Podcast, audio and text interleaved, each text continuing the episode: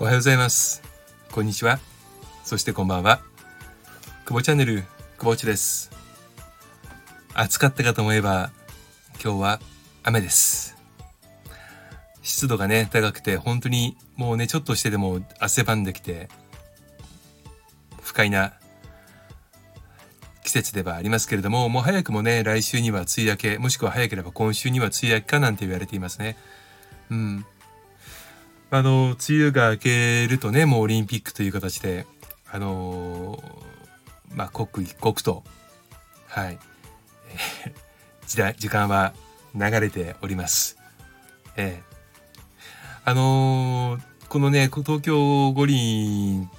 とまあ連動しているんだと思うんだけどワクチンをねあの新型コロナ用のワクチンのね案内案内や接種案内が、えー、この前ね私にも送られてきたんですが送られてきたんですけど私その実はもともとワクチンに対に対してそれほど焦燥感を持ってなくてただまああのねやはり人と会う仕事でもありますから打っとかなくちゃなぐらいの感じでまず家内がねあの家内にも来たもんですからまあ連絡してたんですよね。あの予約をしようと。そしたらねだから予約できないんですって。あの送ったんだけどまだ予約は受け付けてませんっていうのがその行政の回答だったらしくて。えちょっと待ってよと。えじゃあなんで送ってきたの？って思うじゃないですか。ね。送ってきていてあ多分ね心待ちにしてる人もいたと思うんですよ。やっと来たと思ってね。え電話したらいやまだまだあのシニアの方のワクチン接種が終わってないんでまだその対象年齢ってなってない方はまだ受け入れませんし開始時期未定ですよっていうねおいおいおいおいおかしな話だなとね思って。でまあなんでこんなことになってんのか。まあそれがね、まあ、職域接種であればねあの、まあ、モデルナのちょっと出荷が止まったみたいな話はね報道でも聞いてはいるんですけど地域ですからうんその行政がねやってるものでえなんでこんなことが起きるんかなと思ってねなんかすごくモヤモヤはしてます。モヤモヤしてるんだけどもまあしょうがないでしょうね結局モヤモヤしてああだこうだ言ったって受けれないものは受けれないんだからもうあとはもう静かにねあの自分でしっかり感染予防してね時期を待つしかないなとは思って、えー、いる久保地です。そういえば、えー、昨日ですかね、あのー、すごくね、えー、まあ、長い付き合いにはなってますけども、あの私が最初にお世話になった会社、あの、プロパーで入った会社の時にね、あの、後輩になった子が、今、全く違うところで働いてるんですけども、まあ、連絡をね、いただいて、うん。で、そこはあの、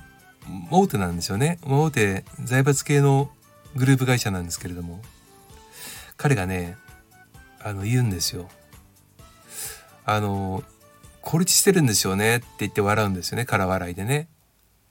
えなんで孤立してるんかなと話を聞いてたら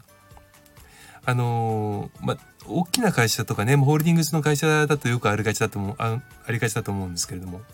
あの役員クラスはね親会社からの出向とかで来ていてでその後で、えー、また本社に戻ってで最後えー、その中の何、ね、あのー、1名とかが社長となってね、また帰ってくるっていうね、あの、まあ、大手あるあるなんですけど。で、彼が、あのまあ、中途でね、縁があって今入ってるんですが、昔からね、すごくいいやつなんですけど、あの歯に衣を着せないんですよね、喋り方がね。うん。で、やっぱり彼の中で正しいもの守らなきゃいけないもの理不尽なものに対してはあの喧嘩をするわけではなく「いやそれおかしくないですか」ってね声を上げる人間なんですよ。うん、だから最初私も彼があの、まあ、部下だった時にね、うん、すごいなこう随分グイグイ来るなと思ってたんですけど私はあのグイグイ来るのは好きな方なんでところがやっぱりその大手系列ってなんかねまあ全部じゃないかもしれませんけどすごくなんかこう異端児扱いになったらしいんですよね。うん、外から来てるのになんか随分グイグイ来てまああの意見もはっきり言ってなのにあのいい役職ついててね何なんだと。で彼が彼にくっついてたらとばちり受けるんじゃないかっていうことで彼がなんかね今孤立してるっていうのを聞いてああそっかと。なんかね まあこれあの企業ってじゃなくて組織でもねあると思うんです。例えば僕は経験ないけどもあの僕のねあの妹がいるんですがあの社宅にね、えー、最初入った時にやっぱ社宅ってよくあるあるで聞いてましたけど同じ中にねある程度の情緒の家族まで住んでる。でその奥様とかお子様と何かこうトラブっちゃうとねあのすごく大変なことになるとかその職場の自分のそのねあの旦那さんのねあの夫の、えー、出生遺憾によってその社宅のねあの立場が変わるっていうね あのことを、まあ、聞いていたけどもまあねその人間どうしても自分を守ろうとしますからね。うん。守ろうとしてしまうと、あの、自分の立場を守るために、声に出してね、えー、行動に出るタイプと、反対にね、その影に隠れてね、目立たないようにして、波風が立たないようにするタイプといると思うんですよね。うん。でもね、思うんですよ。あの今この時代ずっとね会社員としてね働けるかどうかわからないじゃないですか。働きたいと思ったって持っていたって働けるかどうかわからないんですよ。それ労働法の改正によってねあの雇用側は解雇がすごくしづらいです。もうほぼできないと言っても過言ではない。一方でえー、就労側はいつでも辞めれるわけですよね。うん。こういった状況になっているのにしがみつくっていうのはねまあ納得しているなら当然いいんですけども精神をね心をちょっと病んじゃってね自分をいじめてまでうんいる必要ってあるのかなって思っちゃうんです。まあ一方でね、その彼にね、あの、久保地さんはどうですかって会社辞めて、会社員と比べて、ストレスはどうですかって言われたんです。僕はね、あの、いろんな方いらっしゃるんで、あくまでも久保っちの意見としてですけど、毎月の給料日、ね、サラリーマンは楽しみなんですよ、給料日が。ただね、独立して経営者になるとね、給料日はね、楽しくないんですよ、ちっとも。まあこんなこと言うとちょっと怒られるかもしれないんだけど、出てくだけなんでね、あの、働いていただいているので当然出していく、で出すんですけど、うん、だから、まあそこが一つと、あとは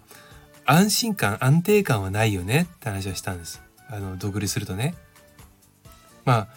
やっぱりなんだかんだ言っても守られてるわけですよ、会社って。サラリーマンって。でも、あの、一方でね、自由ではありますよ。うん。会社を辞めて得られるものって何かっつったら、時間と自由と、あとは、えー、心のストレス、精神的なストレスからの解放です。これは大きいと思います。当然得るものもあれば得られないものもあって、それはね、あの、ストレスになるんです。でもそれ、でもそれは天秤だと思うんだよね。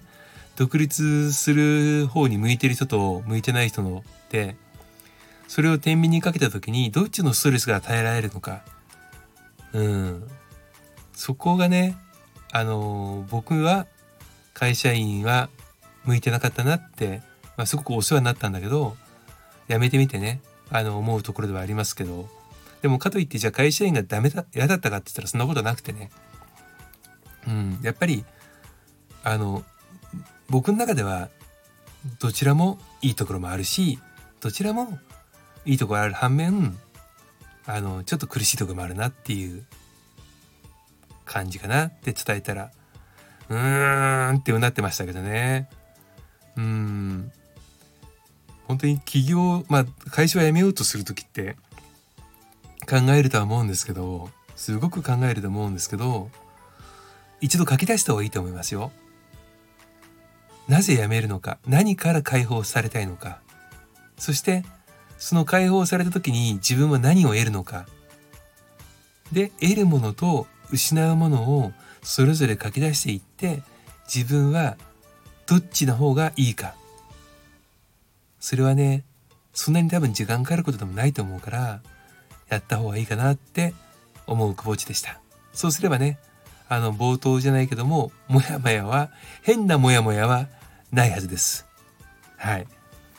えー、こんな感じです今日は、えー、今日もご清聴ありがとうございました、えー、久保地でした。それではまた。